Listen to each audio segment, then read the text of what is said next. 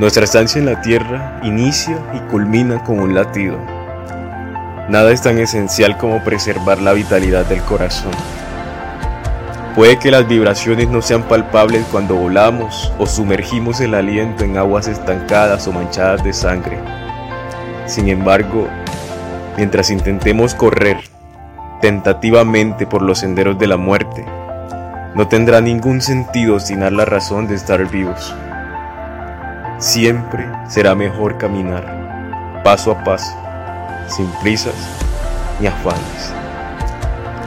Muchos temen por la hora del deceso, mientras otros simplemente anuncian con gallardía el milagro matutino de poder abrir sus ojos cada mañana.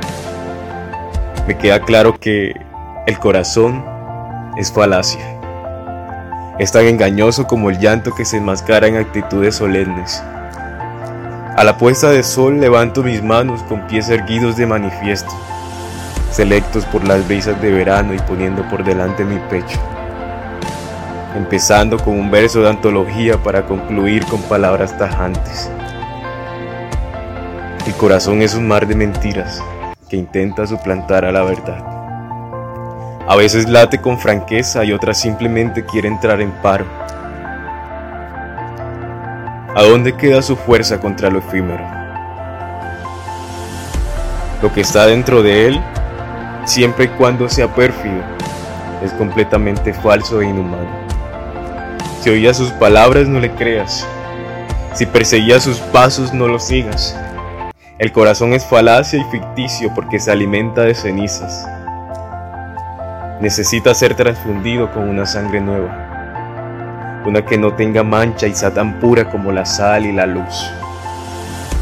Está sufriendo para no detenerse, para no adormecer los sueños que lo mantenían despierto en la realidad.